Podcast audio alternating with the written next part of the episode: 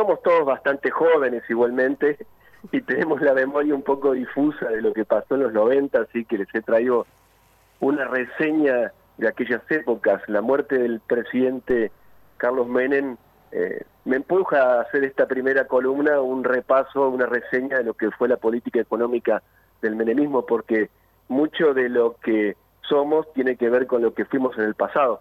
Así que si tienen el audio ahí de la reseña, una perlita del año 1989, Roberto Dromi, ministro de Obras y Servicios Públicos de la Nación, anunciaba el plan de reforma del Estado que incluyó las privatizaciones. El gobierno de la Nación Argentina cumplimenta esta noche siete cabalísticas privatizaciones, siete sectores estratégicos del quehacer nacional. Encaramos las privatizaciones de la televisión, de los teléfonos, de instalar el sistema del peaje, de instalar la concesión vial o la concesión ferroviaria, también de privatizar las radios y de incorporar, por supuesto, la privatización de la empresa estatal de la aeronavegación. Nosotros hemos ideado un decálogo que dentro de unos días se conocerá, que es el decálogo menemista de la reforma del Estado. El mandamiento 1 son palabras de Menem, él no lo conoce aún. El mandamiento 1 está extraído de sus muchos discursos, dice así, nada de lo que deba ser estatal permanecerá en manos del Estado.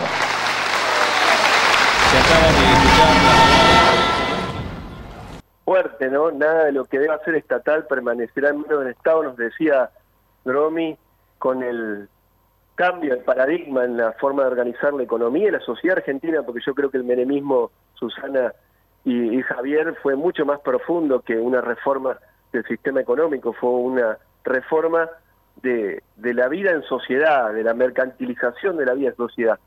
Como sé que la columna es cortita, tengo cinco minutos, solamente voy a mencionarte algunas, voy a mencionarle algunas de las empresas que se privatizaron, puertos, aerolíneas, aeropuertos, todo el sector eléctrico de la CIFECO, la fábrica militar de aviones, todas las fábricas militares prácticamente, los astilleros, el banco hipotecario y el Banco de Desarrollo, los canales de televisión 11 y 13 de Buenos Aires, la radio LB3 de Córdoba, Correos, Entel, Ferrocarriles, Minería, y podría seguir, fueron 66 empresas que se privatizaron o se cerraron, y entre ellas la más estratégica de todas las empresas, que es IPF.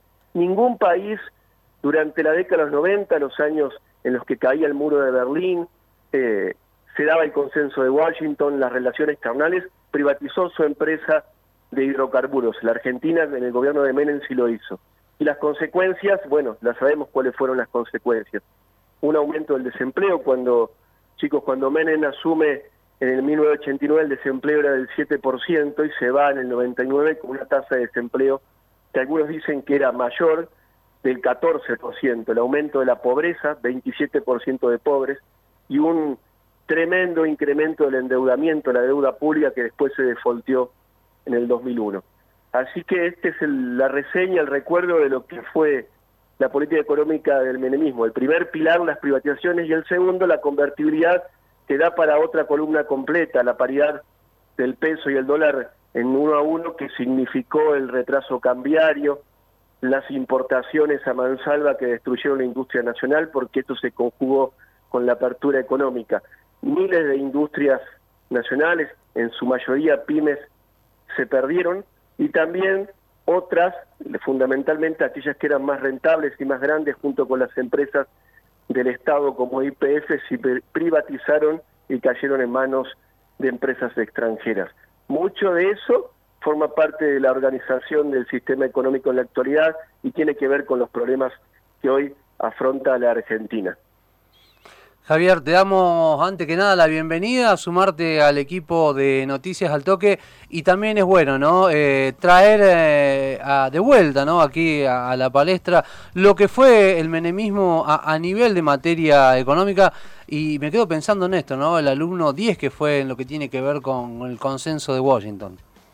El alumno 10 y una cosa más, Harvey, ya para despedirnos, no hubo inflación durante 8 de los 10 años en el que Menem estuvo en el poder. Entonces ahí realmente nos lleva a preguntarnos si la causa de no tener inflación es una causa o es un objetivo de máxima en la política económica. y no deberían tenerse en cuenta otros objetivos como es el empleo, la disminución de la pobreza, el fortalecimiento del entramado productivo. Por supuesto que es importante no tener inflación, pero no puede ser nunca el objetivo de máxima de la política económica.